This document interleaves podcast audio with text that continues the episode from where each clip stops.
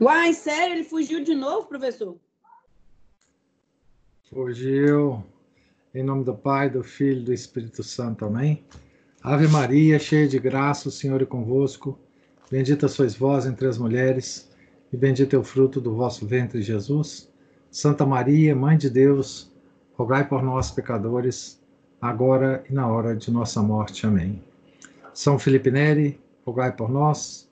Nossa Senhora de Fátima, rogai por nós, em nome do Pai, do Filho e do Espírito Santo. Amém. Então, boa noite. Vou começar aqui. Salve Maria.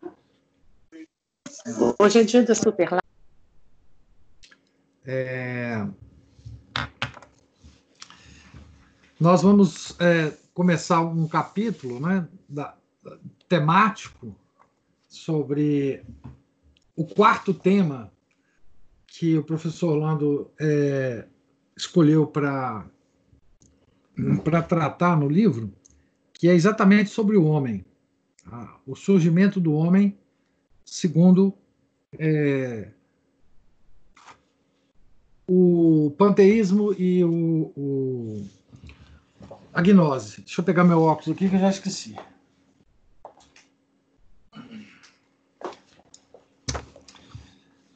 Então aqui vocês que têm em mente, né, é, como nós, é,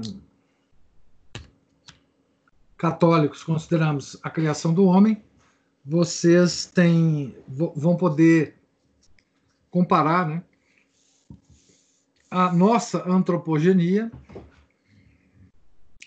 com a, com a antropogenia panteísta e gnóstica. É, ao longo da leitura, vocês façam um esforço de ligar né, essas concepções do surgimento do homem no universo justamente com as concepções anteriores da, da, da do surgimento de Deus, né, como é que, que, que Deus comanda é, o, o, universo, os deuses que existem, né, segundo a, a, a teogonia é, do antropoteísmo, também sobre a cosmogonia, são temas que a gente tratou anteriormente, né? a cosmogonia antropoteísta, e finalmente agora chega a, a, a, a baila a criação do homem. Né? Então nós sabemos lá é, que para os, os gnósticos e panteístas existe um Deus que é chamado divindade, que é incognoscível, que ninguém conhece. É? Ele é um Deus é, absolutamente desconhecido. Há emanações desse Deus, desse Deus, então, propagam emanações, tá certo? Uma dessas emanações é o Deus que criou o universo, chamado Demiurgo, tá certo? Ele é considerado um deus mau, tá certo? Porque criou o universo e porque vai. Agora nós vamos completar essa ideia, né? Porque vai aprisionar as centelhas dessa, desse, dessa divindade né, neste universo. Não só nas, nas coisas, é, como também no homem. Né? Então é preciso trazer o homem à baila nesse esquema geral de criação para que vocês entendam então é, como é que essa centelha divina né, é aprisionada na matéria. É, não é só no homem que é aprisionada a centelha divina. O homem tem um papel especial em relação à centelha divina, porque o homem é no homem o único lugar que essa centelha divina pode ser resgatada né, e, e voltar a essa divindade incognoscível, fazer o caminho de volta. O homem ele pode, através de, da gnose, do conhecimento salvador, pode então libertar essa semente divina que tem dentro dele e finalmente ficar é, liberto da matéria. Né? Então, a vida ideal para o gnóstico é uma vida puramente espiritual. Puramente espiritual. Né? Então, completamente diferente da nossa. Então, é dentro, é dentro desse esquema geral que nós vamos entrar nessa bagunça aqui das várias uh, seitas que tem vários, várias ideias sobre essa geração do homem, e, e, que, mas tem um ramo comum, vocês vão notar claramente isso, né? esse ramo comum de, de explicação. E aqui também nós vamos é, encontrar uma coisa que já, já deu alguma discussão entre nós, que é o tal é, o homem constituído de três partes. Tá certo? É, corpo, alma e espírito, né? Que inclusive tem tem alguém aqui que está presente que já debateu esse assunto até com um padre famoso aí no Brasil. Tá certo? Não vou falar nem o nome do padre, nem o nome da pessoa que está presente aqui. Mas, então vamos é, continuar. Aqui no. Começar o capítulo 16, né? A religião do homem, quer na forma panteísta, quer na forma gnóstica, tem de dar uma importância central ao papel do homem. Sim, ela é a religião do homem. Né? Para o panteísmo, são três as formas assumidas pela divindade. Três formas assumidas pela divindade.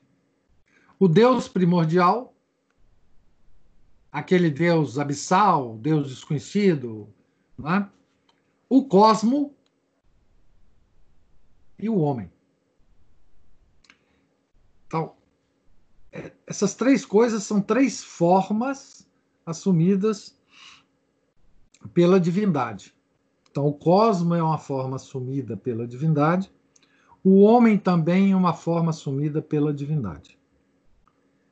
É o que se afirma no Hermes Trimegisto. Abre aspas.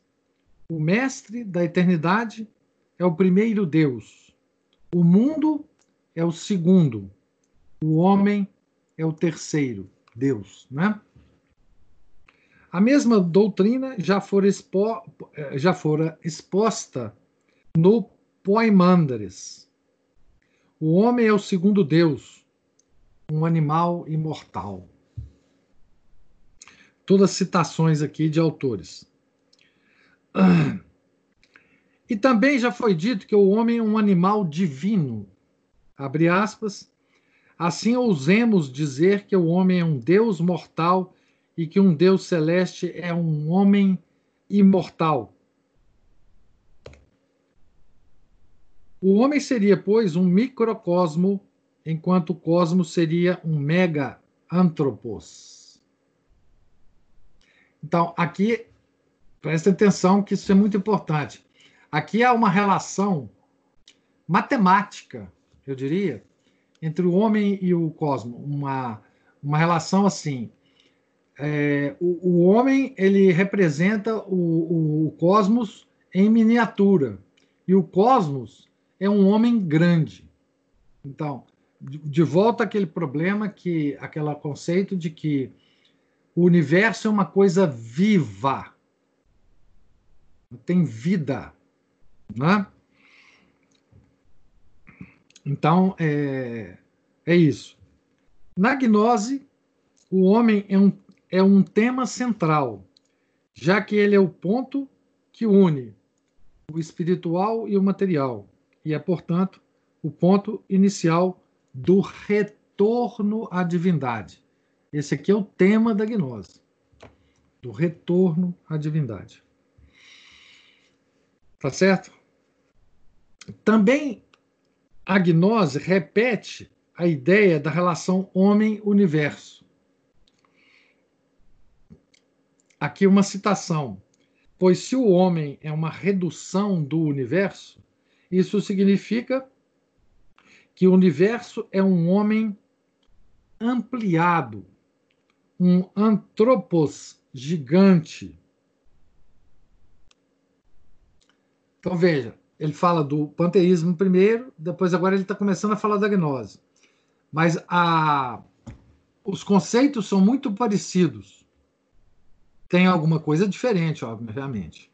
Mas essa relação entre homem e cosmos, ela é um, um, um conceito é, subjacente tanto ao panteísmo quanto à, à gnose.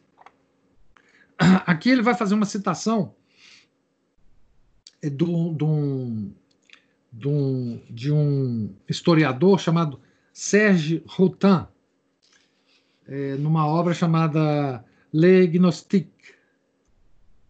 Então vamos lá. O, an, o antropos é assimilado por certos sistemas ao universo, ao macrocosmo. Para os naacenos, uma seita gnóstica, é pelo conhecimento do homem, isto é, nesse sentido, do universo, que se chega ao conhecimento de Deus. O mundo espiritual é um homem pré-existente, imanente a Deus. Mas o cosmos, que é sua imagem, é igualmente um grande homem. O macrocosmo, o homem terrestre, seria ao mesmo tempo um microcosmo, que resumiria o universo, e pela semente espiritual que possui, uma imagem do Adamas celeste. Nas homilias clementinas, encontramos uma teologia antropomorfista, que é como a conclusão extrema da doutrina do macrocosmo-microcosmo. O Deus verdadeiro é aquele de cujo corpo humano possui a forma. Então, aqui existe uma relação, uma quem entende matemática vai me, me entender, né? Uma função que liga o homem ao cosmos e uma função inversa que liga o cosmos ao homem. Certo? Então, assim, ela é uma. É, a, a, temática do homem no panteísmo e no, no, na gnose, ela coloca o homem de uma forma central no universo. Tá? O maniqueísmo identifica o homem primordial com o Deus da luz, Orsmud, e com a própria alma do Pai Supremo. Então ele vai fazer uma citação aqui. Agora de um outro historiador, do Puech. A mãe, primeira emanação do Pai de grandeza, algumas vezes chamada Ha-Han-Ratuk, projeta, por sua vez, o homem primitivo assimilado nas traduções iranianas dessa mitologia, ao deus Hormist. Convém, antes de tudo, sublinhar que o homem primitivo não é senão uma hipóstase do Pai de grandeza, o próprio Deus. Na cosmogonia maniqueia, reproduzida por Theodor Bar Konaf, o Pai diz exatamente: Eu não enviarei nenhum dos meus eons à guerra, mas eu mesmo irei, eu lutarei por mim mesmo, por minha alma. O homem primitivo é, portanto, idêntico a essa alma, ou como diz o maniqueu Faustus, em Santo Agostinho, ele é feito da substância de Deus, sendo a mesma coisa que é Deus. Então, veja bem que existe um drama aqui no universo, segundo essa essa essa concepção, tá certo? Existe um drama universal que é, que do qual faz parte o homem, mas também todo o universo. Tá certo? Na Índia, o Deus Supremo, Brahman, era também chamado de homem, Purusca. Aqui uma citação do poeta também. Tu és o imperecível supremo que é preciso conhecer. Tu és o supremo apoio de todo o universo. Tu és o eterno guardião da lei antiga. Para mim, penso, tu és o sempiterno homem. Supremo Brahman, a suprema habitação, a suprema purificação, o eterno homem, o primeiro Deus, o Senhor sem nascimento. Tu conheces a ti mesmo, por ti mesmo, ó homem supremo, fonte dos seres, Senhor das criaturas, Deus dos deuses, regedor do mundo. Tu és o Deus primordial, o homem antigo. És deste mundo sempre a base. És o conhecedor e que deve ser conhecido. És a suprema sede, sede, tu permeias o universo, ó forma infinita. Então, a associação de Deus com o homem está muito clara nessas, nessas descrições. Né? O homem o homem com letra maiúscula, né?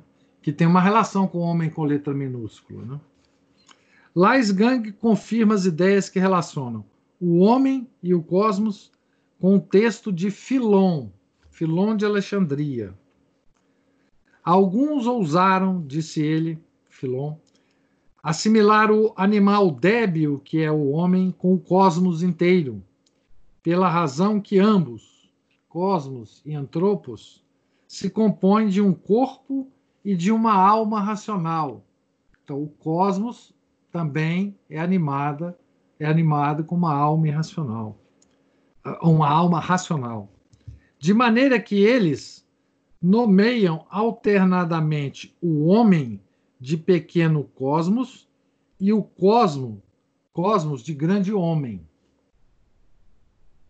Da mesma maneira que o antropos é um microcosmos, o cosmos é um mega-antropos.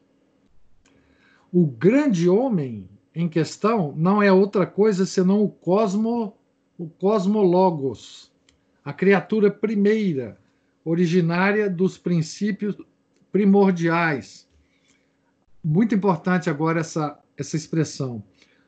O ser andrógeno, unindo em si o espírito do Pai e da matéria material primordial. Então, esse grande homem é andrógeno, tá certo? François Sagnard em uma das suas notas aos Extraits de Théodore, afirma que Filon já distinguia uma primeira formação, a do homem ideal, e uma segunda, a do homem concreto, baseada em duas passagens do Gênesis 1, 27 e 2, 4, 5 alegoria que pode ter uma origem mais antiga ainda. O homem teria sido criado pelo demiurgo, voltando agora ao professor Orlando, o homem teria sido criado pelo demiurgo sozinho ou com a ajuda de arcontes. Arcontes são potências, forças ou anjos. Segundo a concepção desse pessoal aqui. Arcontes, potências ou anjos planetários, tomando por modelo o Adão primordial. O demiurgo, Eon maligno, Eon significa emanação daquele Deus desconhecido, mas maligno, teria aprisionado de propósito ou por ignorância algo da substância divina no corpo do homem. Então, foi exatamente na criação do homem é que esse demiurgo mal, não é? ele aprisionou uma centelha, uma partícula, um pedacinho, tá certo? De Deus no homem.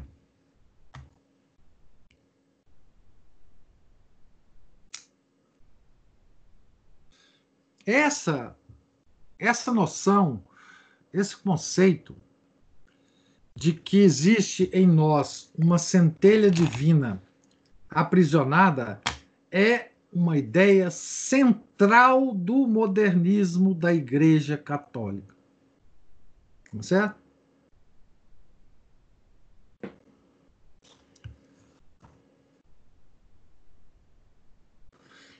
Gente, se isso tudo aqui tivesse morrido com o tempo, se todas essas maluquices, essas ideias que parecem de hospício, tivessem morrido com o tempo, tivessem morrido com o tempo essas ideias, a, a humanidade tivesse esquecido esses conceitos, nós, graças a Deus, não estaríamos estudando essa porcaria. A gente só tem que estudar isso porque isto está na base de toda a concepção do homem, de quaisquer correntes modernas de filosofia, de sociologia, tá? E sobretudo para nós católicos, essa concepção do homem está agora dentro da igreja, tá certo? Nos documentos do concílio. E é por isso que nós temos que estudar essa porcaria. Tá certo? Por mais duro que seja esse estudo, né?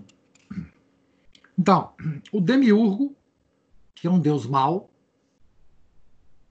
na criação do homem, então aprisionou uma um pedacinho de Deus, da divindade, né? é, no homem. E, e, e isso, nós todos compartilhamos disso, essa partícula divina. Conforme outros mitos, a centelha divina, ao cair no cosmos, teve de atravessar as sete esferas planetárias. Ela estava muito alta. Em cada uma delas, o arconte respectivo teria dado algo da matéria de sua esfera para construir o corpo do homem. Portanto, assim como o universo é envolvido por sete esferas dos planetas, Assim também o homem é física e espiritualmente envolvido por sete camadas materiais planetárias pelos sete pecados e pelos sete pecados capitais. Olha que coisa incrível, né? Vocês vejam que o, o pessoal pega todas as nossas, é, toda, todos os aspectos da nossa doutrina e mistura com essa porcaria aí, tá certo? Então, por que que o homem ele é um microcosmos, né? É porque, ah, veja, vocês imaginam uma, uma centelhinha, um foguinho, que saiu lá da, da, da divindade e foi passando pelas esferas planetárias, e em cada uma dessas esferas, essa centelhinha foi se sujando da matéria que constitui cada uma dessas esferas. Quando ela chegou para entrar no homem, ela entrou com, aquelas, com essa poeirinha cósmica toda dentro do homem. Então, o homem em si contém, digamos assim, toda a matéria do universo. Tá certo? Por isso que o homem é um microcosmos. Né? Então, nós estamos aqui com as poeirinhas da, do, do do cosmos em nós. Né? E, e é, essa também é uma das bases, digamos assim, mais conceituais né, da, da, é, da astrologia, né? Como é que, por que que os, o, as, as, as, as constelações, os planetas agem em nós, nós respondemos né, em nós de uma certa forma é, ao, movimento do, do, de todo o universo. Então, porque nós somos constituídos dessas, dessas partes do universo. Então, nós estamos, digamos assim, em ressonância com, com, com o universo todo. Né? À medida que as almas descem, arrastam. Aqui agora ele está tá, é, ele tá dando uma, uma, uma referência aqui do Hans Jonas. À medida que as almas descem, arrastam consigo a torpeza de Saturno, a cólera de Marte, a concupiscência de Vênus, a avidez de ganho de Mercúrio, a sede de poder de Júpiter. Está vendo como é que eles ligam ao, aos pecados capitais? Eles dão características aos planetas é, dos, dos pecados capitais. Né? As coisas que se prendem à alma em sua viagem descendente têm o caráter de entidades substanciais, ainda que imateriais, descritas com frequência como invólucros ou vestidos. Desse modo, a alma terrestre que resulta dessas adições é comparável a uma cebola com suas camadas. Segue, mais em ordem inversa, o modelo do cosmos.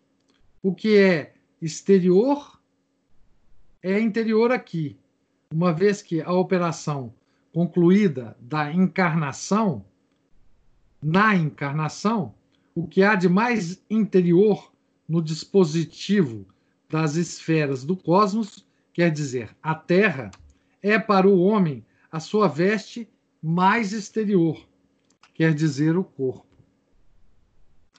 Que fosse uma coisa sinistra para a alma, os órficos o tinham pregado desde há muito tempo e seus ensinamentos serão ressuscitados na era do gnosticismo. Tá certo? Aqui a Aline está assim: nosso mapa astral pode mudar no nosso futuro.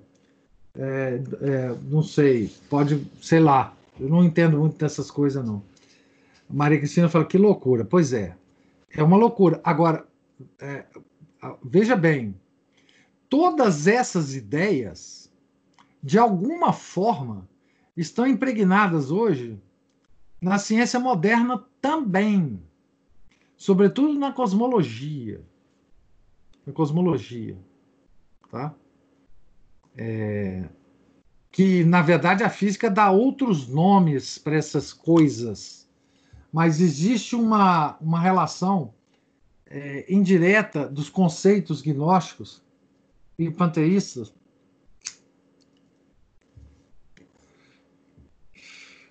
com essas forças, tá certo? Lembre-se que o conceito de potências gnósticas, que são forças, tá certo? É, pode muito bem se relacionar com as forças fundamentais que a física hoje trata. Tá certo? Não é, não é impossível relacionar essas coisas, não. Tá certo?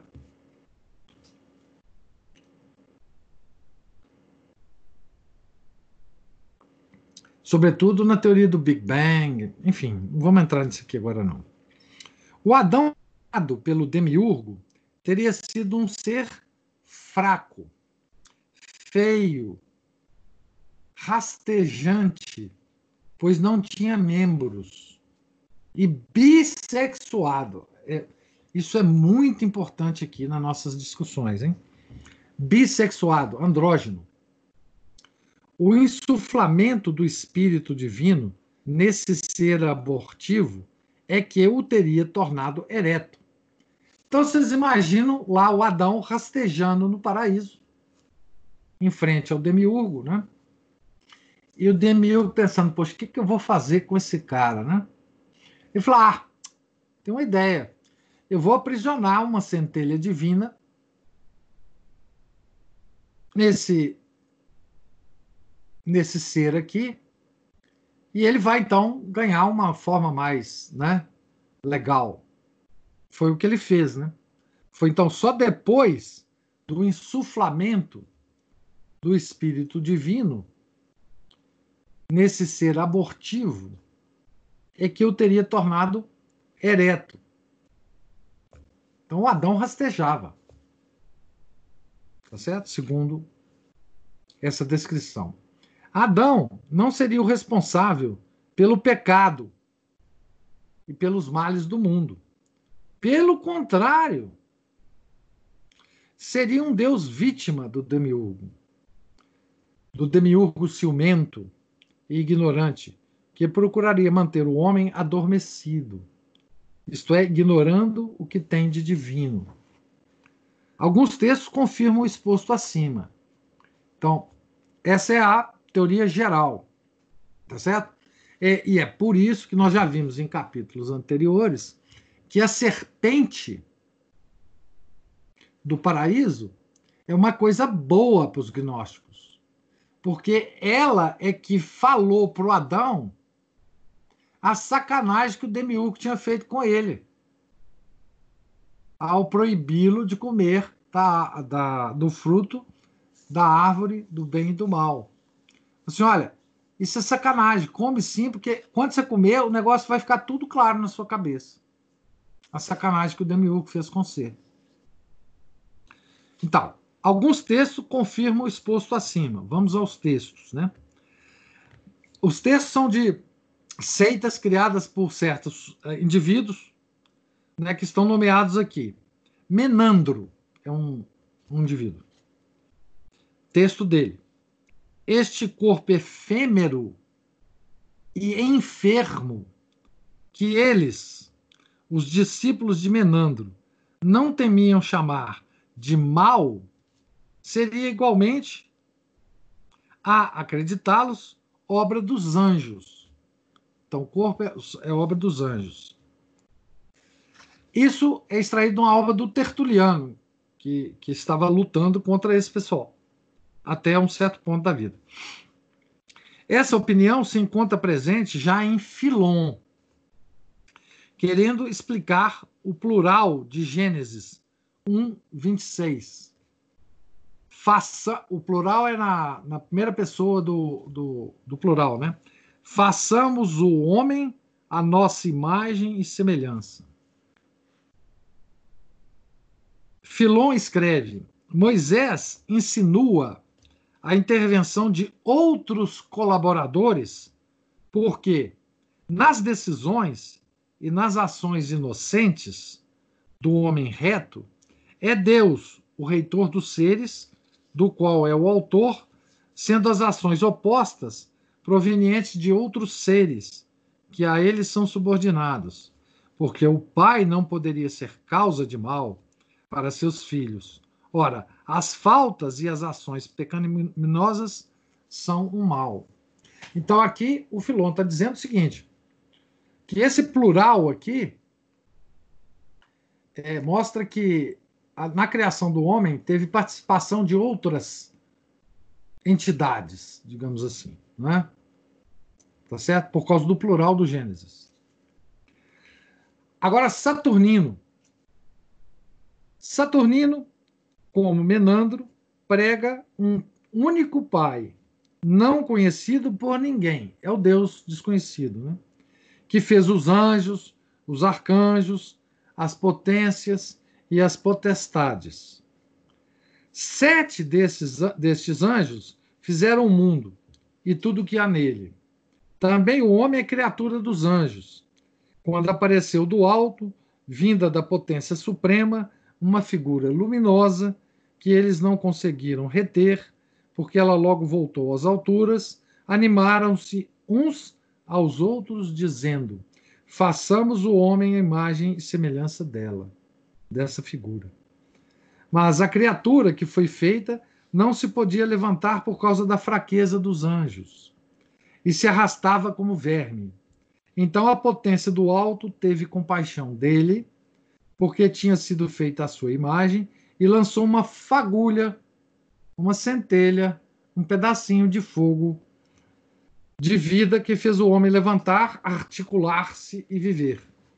Então são perspectivas diferentes para a mesma, mesmíssima coisa. Quer dizer, o homem foi criado como um, um ser rastejante e recebeu, de alguma forma, uma centelha divina.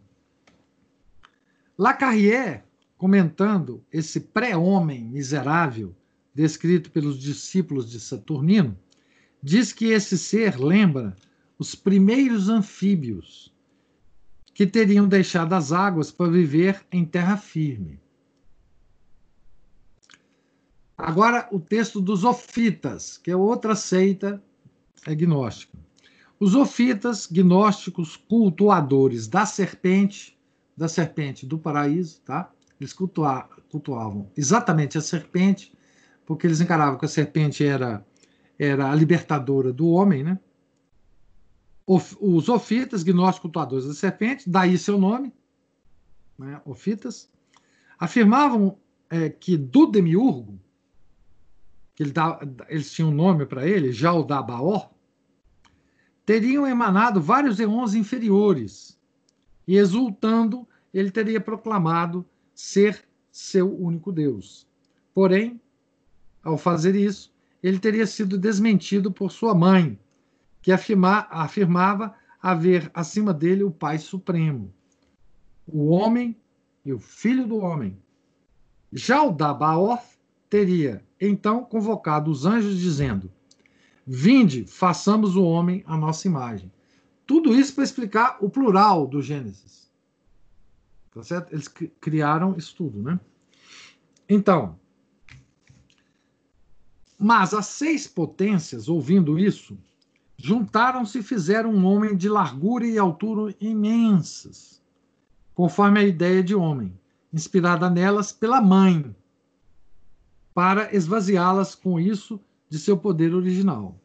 Como só fosse capaz de se arrastar no solo, de novo a descrição né, de, arrastar no solo, né, de rastejar, levaram-no levaram ao pai delas, dessas criaturas. Enquanto Sofia encarregava-se da tarefa de eliminar dele o orvalho da luz, para que, desprovido do poder, não se pudesse mais levantar contra os que eles são, estão acima. Enquanto soprava o homem o hálito da vida, sem se aperceber, era tirado o poder.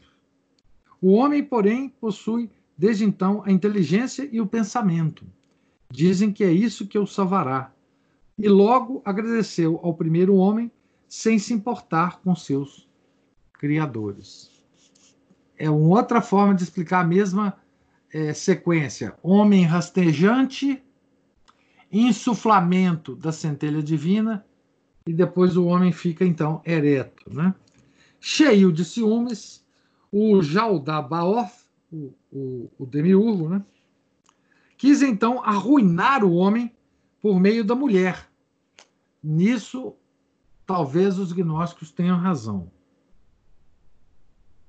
Arruinar o homem por meio da mulher. Por isso, atirou do pensamento dele. A mulher saiu do pensamento do homem, parece aqui, né? Mas Prunico tomou-a e invisivelmente a esvaziou do poder. Os outros se aproximaram, admiraram a sua beleza, deram-lhe o nome de Eva e, apaixonados, geraram dela filhos, que dizem são os anjos. A mãe deles então procurou, por meio da serpente, induzir Adão e Eva a desobedecer a ordem de Jaldabaoth. Eva acreditou facilmente, como se tivesse escutado a voz do Filho de Deus, e convenceu Adão a comer do fruto da árvore que Deus lhes proibira comer. Depois de o terem comido, dizem conheceram a potência que está acima de todas as coisas e se afastaram dos seus criadores. Então, a queda para esse pessoal não é uma punição de Deus ao homem. É o, o homem, né, Adão e Eva, é que depois que eles uh, perceberam toda a sacanagem que fizeram com eles, eles se afastaram dos criadores. Tá? Nico, vendo que tinha sido vencido por obra dela, ficou muito contente e gritou novamente que, existindo já um pai incorruptível, já o Dabaó, mentira ao se atribuir o nome de pai e, existi, e, e que, existindo já o homem e uma primeira mulher, pecara ao fazer uma cópia falsificada deles. Então, o mesmo mito se encontra entre os mandeanos. Então, aqui são as várias formas que esse mito é, é, se expressou. Né? Qual que é o mito? O mito é de um Deus mau que cria um homem que, a princípio, é um ser rastejante e, de alguma, por alguma razão, ou o demiurgo rouba uma centelha divina do Deus primordial e insufla nesse ser que ele criou, ou os anjos trazem essa centelha do não sei da onde, ou não sei das quantas, não sei das quantas, mas o fato é que esse ser rastejante quando ele recebe essa centelha divina, ele então se torna é, um ser ereto, um ser que, né, parecido com o ser humano, né, um homem, tá certo? O mito da criação da Eva nós vimos, acabamos de ver agora, mas varia também de seita para seita, tá certo? E o mito de que, na verdade, a serpente é é quem é, é, ilumina o homem sobre tudo que ele deve saber. Não é à toa né, que a, a, a maçonaria, por exemplo, ela cultua Lúcifer, porque é o, a, a serpente é a imagem de Lúcifer, não é? É, então eles dizem: o Lúcifer vai trazer para nós a luz contra essa confusão toda que nós estamos presos aqui, não sabemos que estamos presos. E é exatamente Lúcifer que vai trazer esse conhecimento para nós. Não, os cultos satanistas todos, enfim. Não é? É, participam dessa inversão. Né? É, Maria Cristina fala assim: mas que viagem. Por que não aceitam logo Gênesis? É tão simples, não é? Pois é. O problema de aceitar o Gênesis para os gnósticos é um problema seríssimo, né? Porque eles vão ter que aceitar, né? É, o, a interpretação católica do mal de Santo Agostinho, São Tomás de Aquino. É o que eles não, não aceitam. Eles acham que o mal é um ser ontológico, ele existe. É? O mal existe. E para que ele seja um ser criado, tem que ter um Deus para criá-lo. E por isso, daí é que parte para trás toda essa confusão. Né? Então, o mal do homem é ter corpo. O mal, para nós, é viver no, no, no, universo material. Este é o mal do mundo. O mesmo mito se encontra entre os mandeanos. Aqui uma citação. Os sete formam o corpo do primeiro homem, os sete anjos lá. Insuflam-lhe o ar nos ossos, mas são incapazes de fazer Adão manter-se de pé sobre suas próprias pernas. De novo, né? Pitail vai para junto de seu pai, que tira do lugar escondido isto é, da morada da vida, um maná idêntico a Adakaziva, o Adão luminoso, ou secreto, que, introduzido no corpo do Adão terrestre, o vivificará e dará ao homem sua alma celeste, seu verdadeiro eu. Então aqui é uma outra, é, uma outra interpretação dessa centelha divina. que foi insuflada no homem. Em qualquer das situações, o homem tem uma centelha divina. Né? Agora, Valentino, um outro gnóstico, que fundou uma seita. A gnose valentiniana apresenta um mito semelhante ao dos ofitas, com relação à criação do homem. Os anjos, por ordem do demiurgo, teriam feito um homem à imagem do homem primordial, por eles entrevisto, e que seria o próprio cosmos espiritual. A esse Adão teria sido dada uma semente do mundo espiritual, de modo que nele haveria uma mistura de bem e de mal, de matéria e de substância divina. Então, tudo que há de bom no homem é puramente espiritual. E tudo que há de mal no homem é material. Aqui uma citação.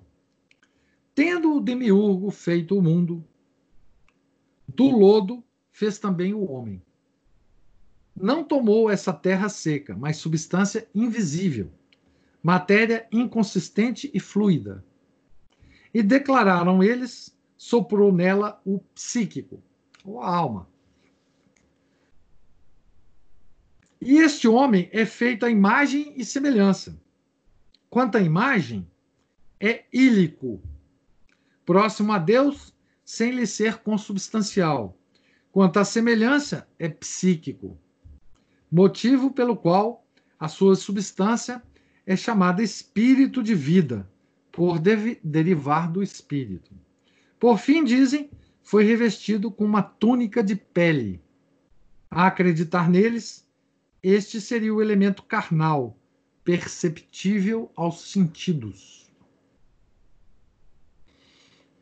Dizem que a geração da mãe deles, Acamó, que se realizou ao contemplar os anjos que estão à volta do Salvador, consubstancial à mãe, portanto pneumática, ficou desconhecida ao demiurgo, e sem que ele o soubesse, foi depositada secretamente nele a semente para que por ele fosse lançada na alma que dele procederia, assim como no corpo ílico.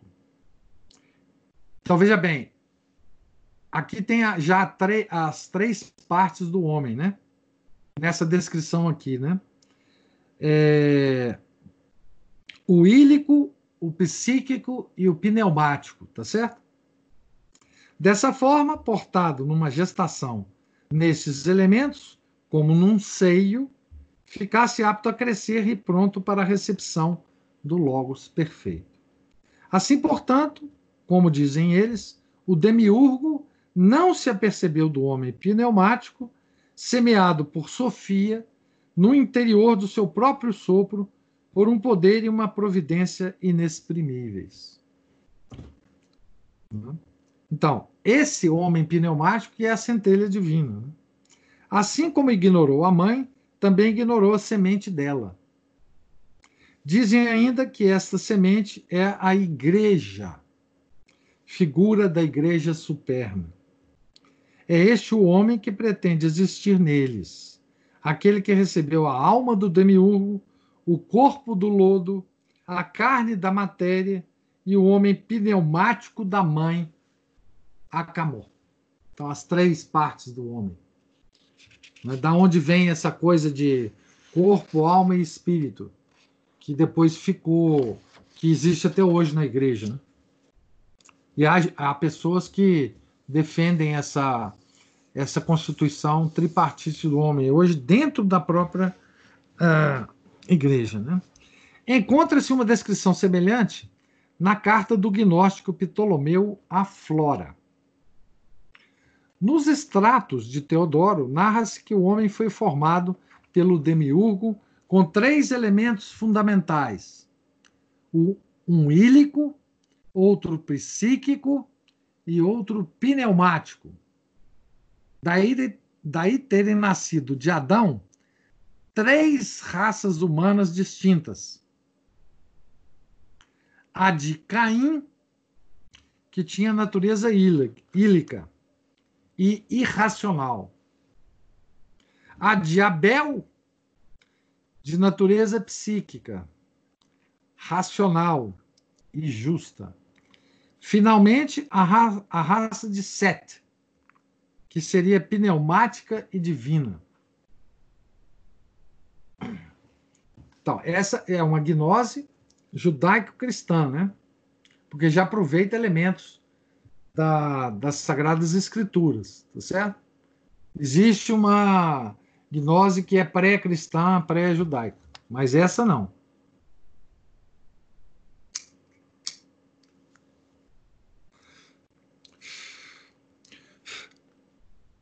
Aqui uma, uma citação é, grande de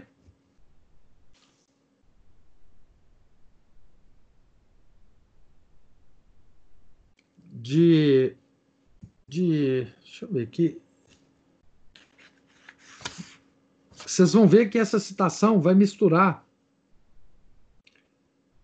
é, muitas partes da Sagrada Escritura. Não encontrei aqui é, da onde que é tirada essa citação, mas vamos a ela, que é muito interessante.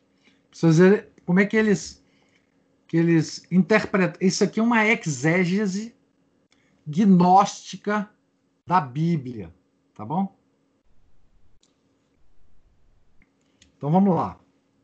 Tomando o limo da terra, Gênesis 2:7, não da terra seca, mas de uma porção da matéria múltipla e complexa, ele confeccionou uma alma de terra, alma ílica, irracional, consubstancial a dos animais. É o homem à imagem. Essa a imagem, Gênesis 1, 26. Então vamos lá, isso aqui é uma aula de exégese bíblica gnóstica, tá certo? Mas o homem, que é a semelhança, Gênesis 1, 26, do próprio demiurgo, é aquele que ele insuflou e semeou, Gênesis 2,7, no precedente, ou depositou, por intermédio dos, de anjos, alguma coisa de consubstancial a ele mesmo, ao demiurgo. Né? E na medida que esse homem é invisível e imaterial, ele chamou sua substância de sopro de vida. Gênesis 2:7. Mas enquanto ele foi formado, entre aspas, tornou-se alma vivente. Gênesis 2:7. Que seja assim. O próprio demiurgo o confessa nos escritos proféticos. Há, portanto, o homem no homem, o psíquico no terrestre, não como uma parte que se junta a outra parte, mas como um todo ajuntado a um todo pelo inexprimível poder de Deus, do demiurgo. Toda vez que o gnóstico lê Deus no, no, no, nas Escrituras, principalmente no Velho Testamento, ele entende como demiurgo. Daí vem que o homem tenha sido formado no paraíso, no quarto céu. Pois a carne terrestre não sobe até lá. Mas para a alma divina, que significa psíquica, a alma ílica era como uma carne.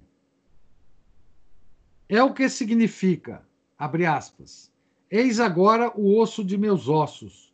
Gênesis 2:23. Alusão à alma divina escondida no interior da carne. Alma sólida, dificilmente passível, suficientemente forte. É a carne de minha carne. Gênesis 2:23. A alma ílica, que é o corpo da alma divina. É a respeito dessas duas almas que o Salvador diz. Agora é nosso Senhor Jesus Cristo. É preciso temer aquele que tem o poder de perder na geena nossa alma e nosso corpo. O corpo psíquico. Mateus 10, 28, Lucas 12, 5. Vocês têm, vão, veja, vai, a aula de exégese bíblica vai continuar, tá certo? Ora, Adão possui, sem saber, semeada nele pela sabedoria, em sua alma, a semente pneumática, estabelecida, diz Paulo, São Paulo, tá certo? Por intermédio dos anjos, na mão de um único termo. Mas Deus é um. Gálatas 3, 14, 20. Assim, por intermédio dos anjos masculinos, são servidas as sementes, aquelas que a sabedoria tinha lançado na existência, tanto quanto lhes era possível existir. Pois, como o demiurgo, movido secretamente pela sabedoria, crê mover-se por si mesmo, acontece a mesma coisa com os homens. Logo, em primeiro lugar, a sabedoria emitiu a semente pneumática que está em Adão, a fim de que o osso, alma racional e celeste, não esteja vazio, mas seja preenchido de medula pneumática. Assim, a partir de Adão, três naturezas foram engendradas. A primeira, a irracional, a qual pertence Caim. Gênesis 4:1. A segunda, a natureza racional e justa, que faz parte de Abel. Gênesis 4:2. A terceira, a pneumática, a qual pertence Sete. Gênesis 4:25. E o homem terrestre é a imagem, Gênesis 1, 26 e 1, 27. O psíquico, a semelhança de Deus. O pneumático é Deus propriamente. Tá certo? Então, o homem terrestre é a imagem de Deus. O psíquico é a semelhança de Deus. E o pneumático é Deus mesmo. Ou seja, é a centelha divina que está em nós. Tá certo? É dessas três raças que se diz, sem outra menção, de filhos de Adão. Eis o livro da geração dos homens. Gênesis 5, 1. E porque Sete é pneumático, ele não é nem pastor, Gênesis 4, 26, mas ele frutifica em um filho com tudo o que é pneumático.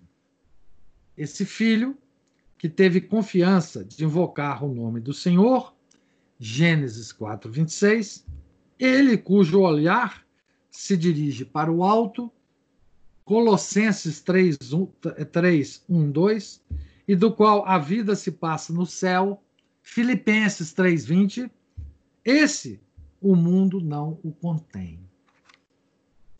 Sobre Adão, por cima dos três elementos imateriais, o homem terrestre revestiu um quarto: as túnicas de pele. Vocês entenderam aí direitinho o negócio? Como é que é, é uma exégese gnóstica é, da Bíblia? Esse povo não tinha roupa suja para lavar, não? Algo para plantar, não? Batata, talvez? Povo à toa, viu que criou essas bobagens que nem tem respaldo na tradição literária universal. Ah, aí, aí eu acho que nós vamos discordar, viu? Vamos, vamos, vamos ver ah, no, no restante aqui da, da dos nossos textos. O que quer dizer pneumático? Rodrigo pergunta. Pneumático é a parte da centelha divina em nós tá? É o Deus em nós. Tá? O Deus em nós. Bom, maniqueísmo. Tá certo?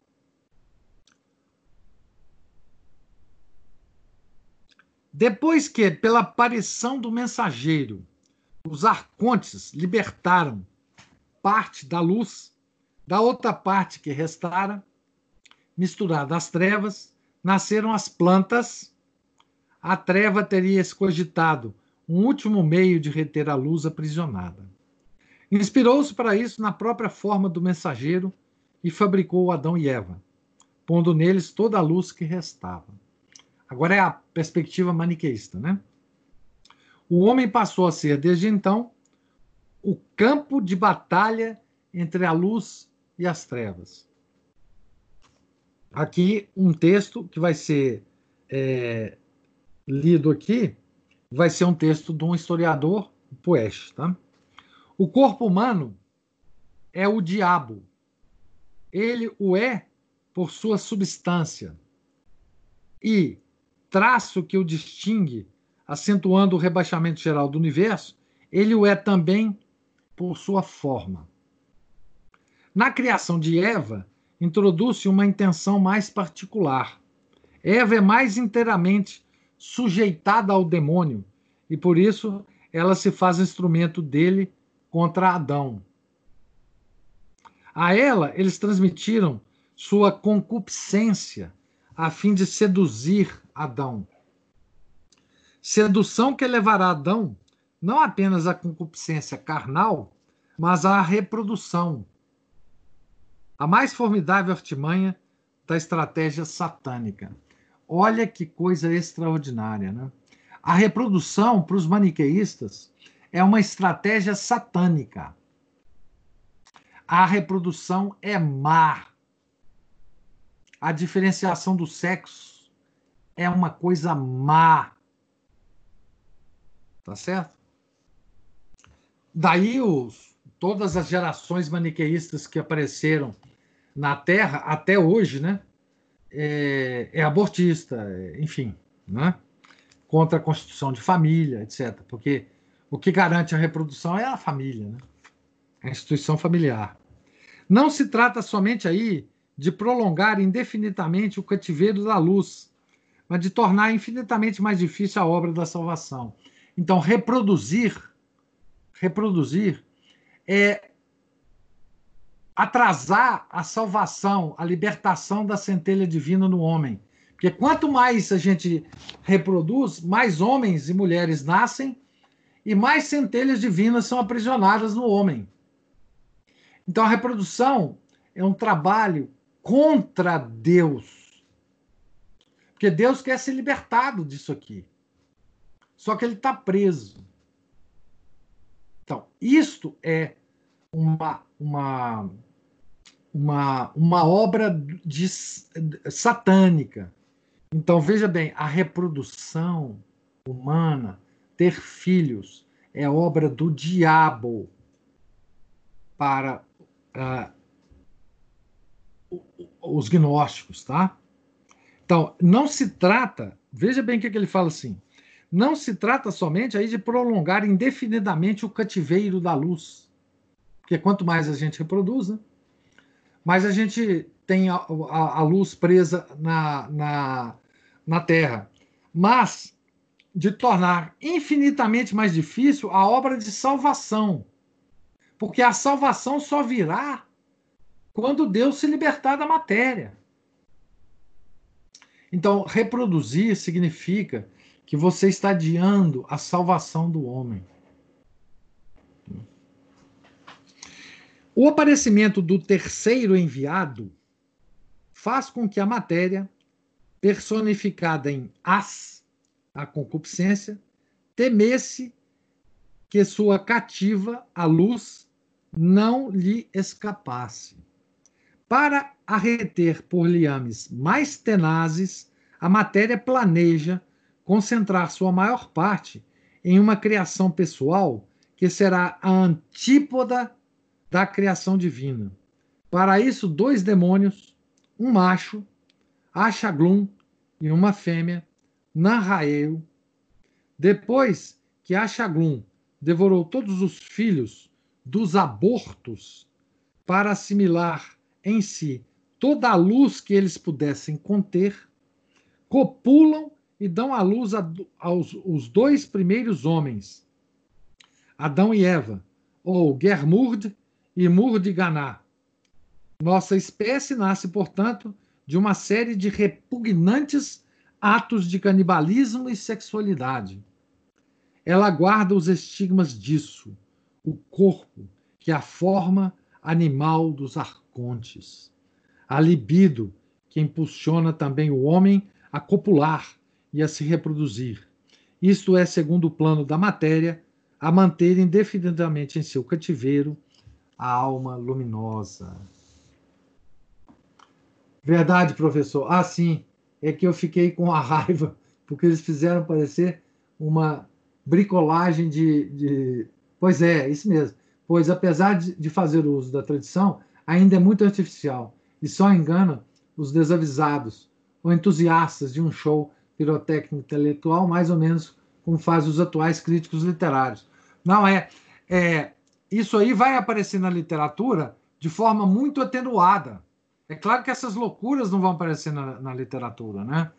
Mas vão aparecer contos, histórias que dá para fazer uma relação com isto, tá certo? É, é, esse imaginário gnóstico ele nunca desaparecerá, até por consequência literária, inclusive, tá certo?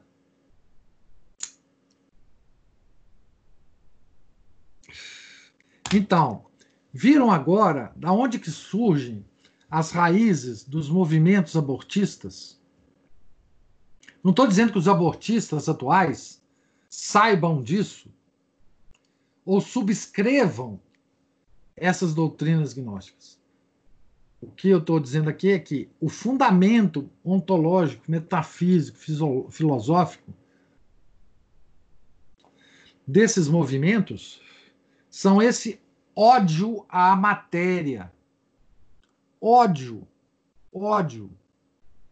Simplesmente ódio à matéria. Tá certo? O movimento também de que preciso diminuir a população do mundo é ódio à matéria. É ódio ao homem. Tá certo? É, é gnóstico. Né? Em todos esses mitos, é clara a ideia de que Adão é uma vítima do demiurgo, o Deus do Antigo Testamento, veladamente insinuado no nome desprezível de Jaldabaó. Como já vimos, os mitos maniqueus se diz que após a criação de Adão pelos demônios, Jesus, o luminoso, despertou Adão e fez com que ele conhecesse seu estado miserável e sua essência íntima, divina e luminosa. É, é o trabalho da serpente, né? Que aqui eles equivalem a, a, a Jesus. Né? Porque que, que a serpente disse, né? Você come dessa, desse fruto proibido e vocês serão como deuses. Né? Teria sido nesse momento que Adão recebera a gnose pela boca do homem primitivo. Isto é, Crismus. Sobre essa primeira revelação da gnose, ao próprio Adão, Puesch dá a seguinte versão de um manuscrito maniqueu de Turfan. Veja, essa primeira gnose dada a Adão, ainda no paraíso, é, é que cria toda uma tradição chamada tradição adâmica. Tá certo? que muitos ligam né, a essa tradição a, a várias personalidades posteriores e que muitos dão o nome de filosofia perene. É? Uma das, das é, dos significados da filosofia perene é esse esse retorno, né, conceitual, metafísico e filosófico a essa primeira revelação gnóstica que Adão teve. Ou seja, Adão, ele recebeu as chaves da salvação gnóstica da humanidade. E a transmitiu. E a transmitiu numa cadeia de, de ensinamentos secretos. Então, isso passou de boca a boca. Adão, quando ele chegou aqui do paraíso, a primeira coisa que ele fez, segundo esses caras, foi, foi constituir uma sociedade secreta para transmitir esse conhecimento. Então, a gnose não é um conhecimento qualquer, é um conhecimento que salva, é o conhecimento que Adão trouxe para nós lá do paraíso. Né? Então, vamos a essa versão de um manuscrito maniqueu. O homem primitivo abriu-lhe os olhos e lhe mostrou claramente tudo o que foi e tudo o que será. Ele lhe revelou que não foi Ormus, o Senhor, que criou esse corpo de carne e que não foi ele que lhe ligou a alma. Então, o, o Adão, ele, ele sabia do negócio todo, da sacanagem toda. Tá certo? A culpa original de todo o mal terrestre deveria ser buscada não na história de Adão, mas na própria essência divina. Já na gnose pagã mais antiga, discutia-se a causa do mal, e alguns a colocavam na própria divindade. Outros diziam que a queda não era efeito de uma culpa anterior, mas ela mesma, a queda, é que seria responsável pelo mal. A divindade fora atraída pela matéria, e por isso também a alma é atraída pelo corpo. No capítulo de sua obra, o padre Fustigier mostra que tanto os mitos que falam do amor do homem primordial pela physis, pela matéria, né? Quanto os que dizem que o homem se enamorou de sua própria imagem espelhada no mundo inferior podem ser reduzidos a um único fato: o amor do homem pela matéria. E analisando o Poamandrés, conclui o padre Fustigier: o homem, o homem com letra maiúscula, a alma, quis, por sua vez, criar, manifestar-se, ele também como pessoa agente, como criador, e de uma só vez se distinguir, tanto do Pai como do Demiurgo. Eis o pecado original. Então, o, o pecado original, segundo essa versão anterior, né, pagã, o pecado original foi a alma querer se distinguir, tornar-se individual, né, porque ela estava lá numa boa, indistinguível lá no Pai primordial, lá no Deus incognoscível, lá na divindade. E ela falou: "Ah, eu vou, eu tô querendo me distinguir desse trem aqui. Então eu vou me juntar à matéria, tá certo? E vou me distinguir. Foi aí, este é o pecado original pagão. O pecado original do Adão terrestre repete-se como um símile do pecado do Adão primordial. Para o maniqueísmo, esse pecado foi a união carnal de Adão e Eva. Olha só, o pecado de Adão foi ter é, se unido carnalmente a Eva. Outra, outra vez, a condenação da procriação. A condenação da união carnal entre homem e mulher. Então, para o maniqueísmo, esse pecado foi a união carnal de Adão e Eva, que perpetuou e multiplicou pelas novas gerações as prisões corporal da luz divina. Esse essa visão da união carnal do homem e da mulher como um mal em si, ela está espalhada por tudo quanto é lugar, né? Certo? O calvinismo é um lugar que ela está altamente concentrada. Né? O, o falso puritanismo católico também. tá certo? É, nós temos hoje uma espécie de falsificação da castidade no, em meios católicos. Tá certo? Tem casos cabeludíssimos disso, entre católicos tradicionais, inclusive. Tá certo? O Sidney andou comentando uns tempos atrás aí casos lá no Facebook, que eu já conhecia porque ele tinha me dito, né? De casos cabeludíssimos disso. Né? Da de casais que se casaram e, e tinham dificuldade de, de, de, de, de da união carnal porque, de alguma forma, estavam imbuídos de que isso era um mal em si. De onde que vem isso? Tá certo? Exatamente daqui. Exatamente daqui, dos maniqueus, tá certo? dos maniqueus. E veja, a gente fala muito da loucura dessa dessa doutrina, tá certo? Mas a gente não pode esquecer, tá certo? Que Santo Agostinho foi maniqueu. A gente nunca pode esquecer disso, por quê? Porque isso mostra a sedução que essa doutrina é, é, tem para o homem. Um, um, um, assim, uma, uma. Aproveita para divulgar o curso do Santo Agostinho, claro, claro. Nós vamos ter um curso sobre Santo Agostinho em julho, agora, dado pelo professor Eduardo. Nós já divulgamos nas nossas redes, tá certo?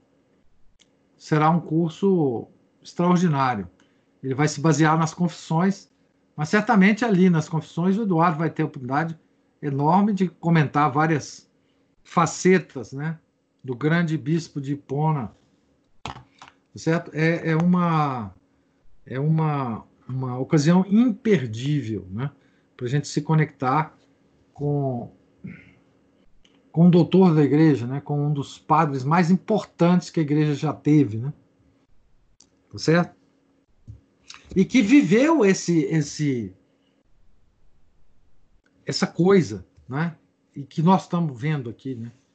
Que, que viveu essa essa loucura toda, tá um, um, cara que, cuja inteligência era superior, cuja, enfim, né? Certo? É, e o Santo Agostinho é um daqueles intelectuais, como Paulo de Tarso, que se a gente os visse antes da conversão, nós nunca acreditaríamos que eles seriam convertidos. É uma. São casos de, de se ninguém acreditasse na graça de Deus, só desses dois casos, a gente poderia tirar a conclusão de que, que a graça de Deus realmente é impressionante. E aprimora né, a matéria. Tá certo? Então, homens, o Santo Agostinho, vou falar mais dele, né? Extremamente mergulhado nessas concepções aqui Tá certo? Nessas concepções aqui. Tá? Então, tudo isso Santo Agostinho passou. Né? Então, para o maniqueísmo, esse pecado foi a união carnal de Adão e Eva, que perpetuou e multiplicou pelas novas gerações as prisões corporais da luz divina. Ou seja, é, é por isso que os gnósticos culpam Adão e Eva. Tá certo? É pela união carnal dos dois que gerou a, geração, a próxima geração, né? Rodrigo, eu tenho a impressão que o cara que nega conjunção carnal como mal em si é, o pior, é pior que um devasso. Sim, ué, claro, é óbvio. Porque ele, ele coloca em risco a perpetuação da humanidade. Tá certo? esse, esse, esse puritanismo em relação à relação sexual, né? que só a igreja tem a exata dimensão disso, a sacramentalidade dessa união entre homem e mulher, só a igreja tem o balanço dessas coisas, né? e fora dela só há loucuras e mais loucuras. Tá certo? Por isso que você vê muito herege, casto, casto, a castidade para eles é uma coisa é, é, que se impõe é, porque o contrário da castidade é mal em si. Não é igual a castidade de um monge, de um padre católico. É? O padre não é casto porque ele acha que a união carnal de um homem e uma mulher é um mal em si. Não é isso. Não é? Maria Cristina sabe. Mas sabe que se lêssemos alguns santos, talvez os íamos achar puritanos, tipo São João Bosco, que nem falava a palavra castidade. Não, mas aí, aí é, é, é sim, poderíamos achar isso.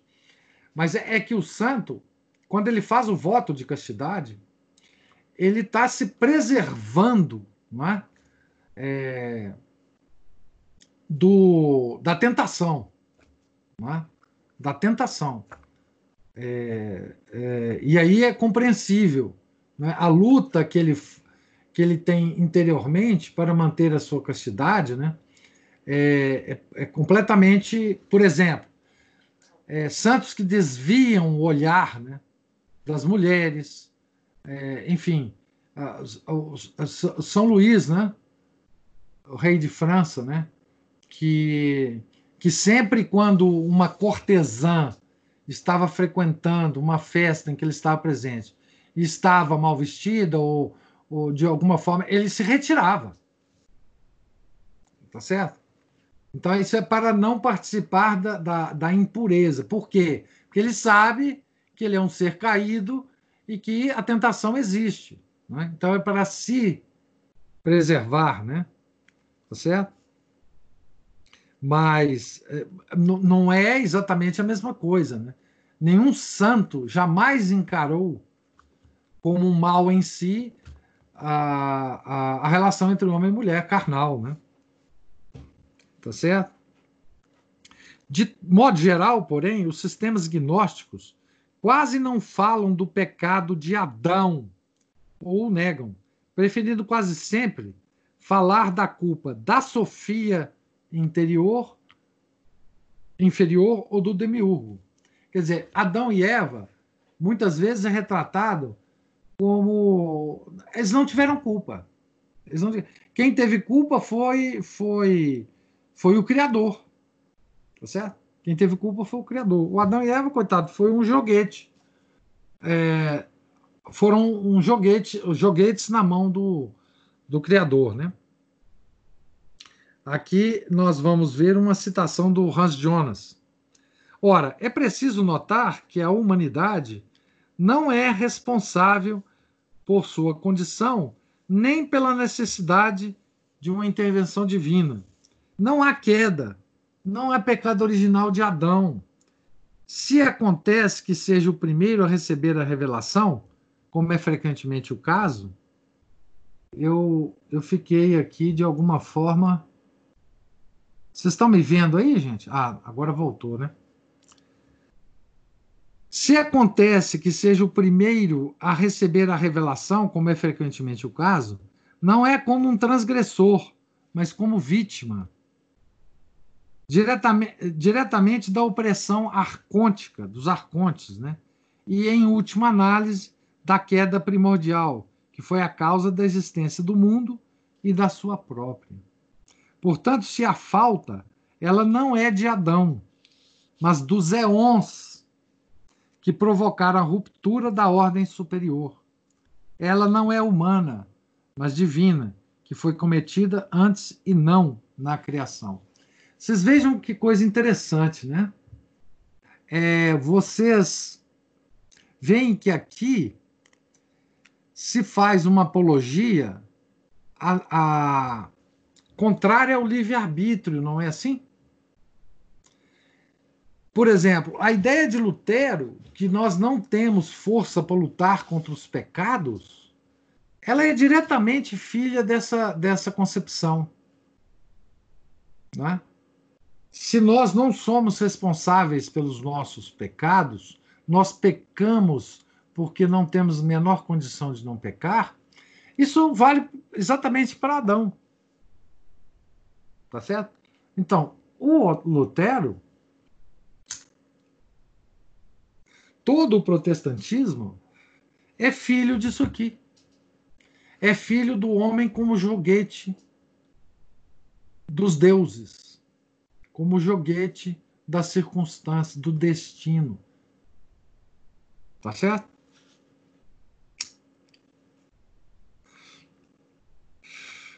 No sistema cabalístico, não, eu vou parar aqui para a gente fixar as ideias. Estou parando na página 183 aqui.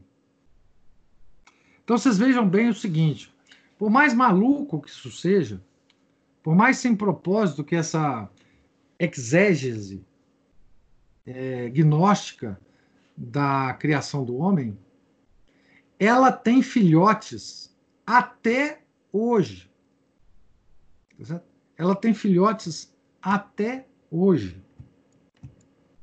Por exemplo, essa coisa que o, que o, a, o, a Maria Cristina está falando aqui do Tratado da Castidade de Santo Afonso e da Santa Teresa de Ávila, né? É, a, o, o Eduardo fala assim: essa santa é um incômodo para os católicos puritanos. A turma da literatura já conheceu os poemas de Santa Teresa d'Ávila. Então, veja bem. Outro dia nós estávamos discutindo, não sei quando, não sei em que, em que momento, é, exatamente sobre a santidade, né? Por exemplo, qual que é a diferença de um santo fazer penitência, evitar comer certos elementos. Por exemplo, há santos que não comem durante a vida não comia carne por penitência. E os vegetarianos? A semelhança exterior é muito grande, né? Tá certo? Ou, por exemplo, qual a diferença de um santo fazer tanta penitência que prejudica a sua própria saúde e o leva eventualmente a morrer. Por debilidade. Há muitos santos que debilitaram tanto a saúde que encurtaram a vida. Né? Tem muitos casos, por exemplo, na igreja antiga, de monges do deserto, por exemplo, que se seteram nas penitências qual a diferença desse cara para um, um, um gnóstico, um maniqueu, que fala que vida é uma coisa má e que é bom a gente morrer mesmo? Qual é a diferença desse santo com os cátaros da Idade Média, que tinham um ritual de suicídio? O santo cometeu suicídio? Tá certo? Esse santo é, é suicida? Ele é gnóstico, então? Tá certo? Qual que é a diferença, por exemplo, dos mártires né, que, que, se lançavam né, à morte e os cátaros que tinham um, um, um ritual de suicídio? Vocês percebem como é que como é que existe uma sutileza muito grande aqui, tá certo? Sim, falando do, do santo Curadares, né, comedor de batatas. São, não, tem vários, por exemplo, tem um santo que eu acho que foi canonizado agora recentemente, o padre aqui do interior de São Paulo, padre Donizete. Né? O padre Donizete, ao longo de anos da vida dele, tinha uma, uma, uma pessoa que o ajudava lá na, na casa onde ele morava, que na segunda-feira ela fazia uma sopa de quiabo para ele. Ele comia só essa sopa, uma vez por dia, ao longo de todos os dias da semana, até a outra segunda-feira. Só comia isso. Tá certo? A gente não poderia virar para o padre Donizete e falar: o senhor só está se matando, o senhor é um, um suicida. O senhor é agnóstico. O senhor é cátaro. Tá certo? Tem santo de tudo quanto é jeito. É, e os que o tornam iguais é o, o, o foco de suas vidas, o cânone da vida católica e tudo que cerceia. No mais, difere em tudo. É, sim, claro. Diversa... Os Chess falavam que há mais diversidade em santos, nos santos do que nos, nos, nos assassinos. Né? É... Mas é, vocês percebem que há uma sutileza aqui é, em relação à doutrina católica que muita gente do lado de fora faz confusão. Tá certo? Porque. É, e, e, isso é confuso, a princípio é confuso, para nós não, não, não é confuso, mas a princípio é confuso. E isso confundiu muita gente. É claro, por exemplo, muita gente via no calvinismo coisas que pareciam muito melhores, muito mais reais do que no catolicismo. Por isso se tornaram calvinistas. Obviamente. Tá certo? Então, é, é, enfim, o, o, e é preciso, então, a gente é, considerar isso que eu acabei de falar para ver que o, existem certas almas, certos indivíduos que, não tendo uma firmeza doutrinária muito grande, são seduzidos pela, por essa rigidez, digamos assim, é, doutrinária do calvinismo, do maniqueísmo, etc., e se tornam maniqueus, se tornam calvinistas, né? Tá certo? Porque não tem firmeza no que, que a igreja ensina. Né? Porque a igreja, gente, a igreja é um é uma é uma mantenedora não é? da sanidade do mundo. Né? Tudo que desvia dessa sanidade e desvia, portanto, da santidade, a igreja combate. Então, ao mesmo tempo que ela briga dentro dela mesma, pessoas que fazem extremas mortificações, ela condena externamente o desprezo à vida, os rituais de suicídio, etc, etc, etc que para muita gente parece uma coisa igualzinha. Igualzinha. É mãe e mestra, né? É, que é o, digamos, o termo é, teológico, né? Mas, o, digamos assim, de uma forma mais livre, né? a igreja é o equilíbrio do mundo, em termos tanto de sanidade quanto de santidade. Aliás, não é? É, é preciso dizer, contra todas as correntes modernas, né? Que só existe sanidade na santidade, né? Realizada ou buscada. Santidade enquanto realização ou enquanto busca. Só existe sanidade aí. No resto, existem diferentes graus de desequilíbrio da sanidade. É? Então, fora, é, fora da, da linha da igreja, existem diferentes graus de insanidade. Tá certo? Diferentes graus de insanidade. Então, é, então por isso é que, é, voltando a Santo Agostinho, né? Por isso que no, no início da vida, Santo Agostinho foi seduzido por isso. Santo Agostinho era uma alma extremamente é, penitente. Penitente. Tá Professor, Salve Maria. Diga, Daniel. É, só, só queria fazer uma, uma pergunta para o senhor. Diga. É o seguinte: é, a diferença na, na ascética dos santos e a ascética dos mortos, dos hereges, é, mais é o, do que o ato em si mesmo. O que? Porque o ato em si mesmo, né, que eles praticam, né? Por exemplo, é, as práticas de mortificação, etc. Eles têm um fim correto, que é o fim católico, né? enquanto os gnósticos têm um fim herético. Né? A, a diferença é basicamente essa. É, a diferença é essa. E pode ter semelhanças externas incríveis, inclusive. Um cara em greve de fome, porque quer morrer, quer se suicidar por greve de fome, pode ser muito parecido com um monge na quaresma fazendo penitências. É, com certeza, só que, professor. Só que a doutrina.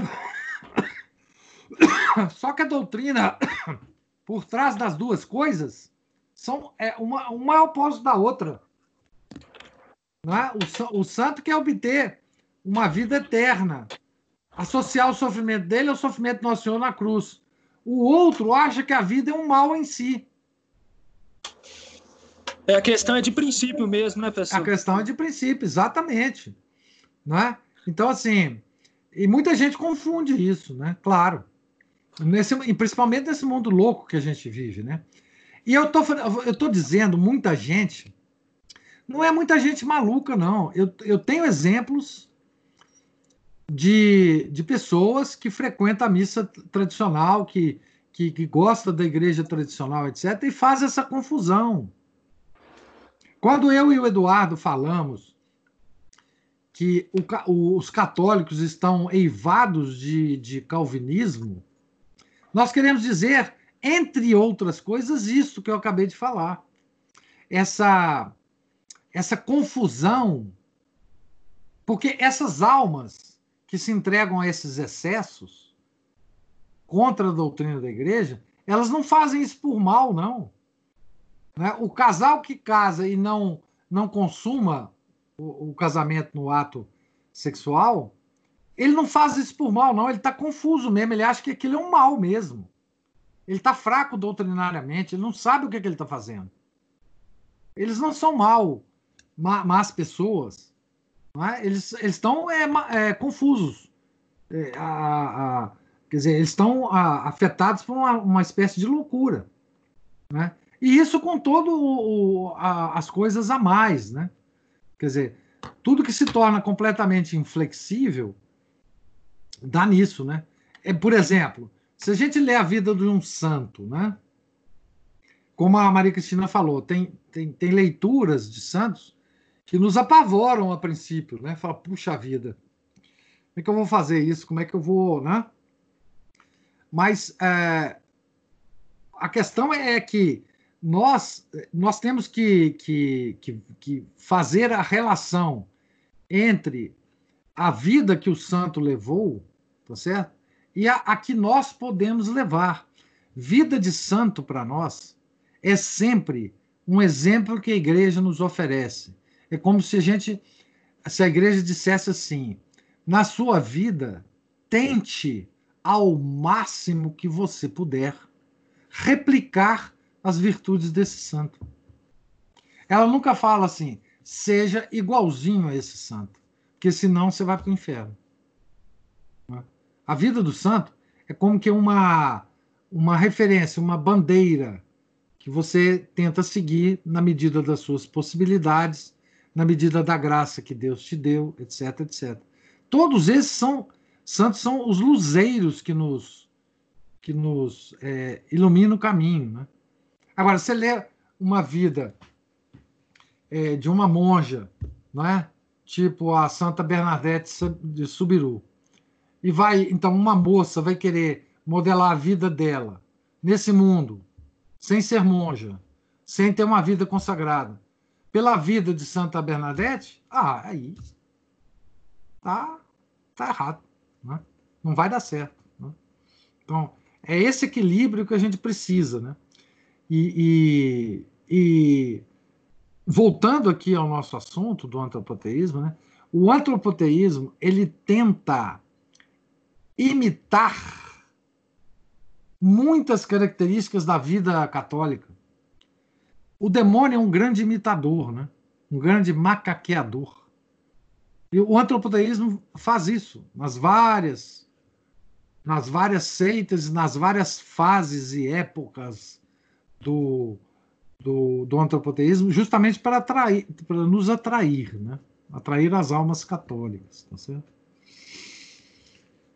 Bom, senhores, mais alguma coisa? Senhores e senhoras e senhoritas. Então, olha, muito obrigado pela paciência de me ouvir. Deus lhes pague a paciência. E na quarta, é provável que na em julho, já estou adiantando, nós suspendemos, nós suspendamos os nossos encontros é, de terça e quarta por causa do curso do professor Eduardo, tá certo? Ou talvez nós temos que mudar, porque o curso do Eduardo vai ser quarta, quinta e sexta. Se o Eduardo, se eu estiver falando errado, você me corrige, Eduardo. E, e aí, para não pesar demais também a semana, para quem vai fazer o curso, talvez seja conveniente a gente suspender ao longo de julho tanto o clube de leitura quanto a leitura do antropoteísmo, tá certo? Mas isso a gente vai ainda para frente pensar direitinho. Então tenham todos uma santa noite. É, muito obrigado. Em nome do Pai, do Filho e do Espírito Santo. Amém. Ave Maria, cheia de graça, o Senhor é convosco. Bendita sois vós entre as mulheres, e bendito é o fruto do vosso ventre, Jesus. Santa Maria, Mãe de Deus, rogai por nós, pecadores, agora e na hora de nossa morte. Amém. Santo Agostinho, rogai por nós. São Felipe Neri, rogai por nós. Nossa Senhora de Fátima, rogai por nós. Em nome do Pai, do Filho e do Espírito Santo. Amém.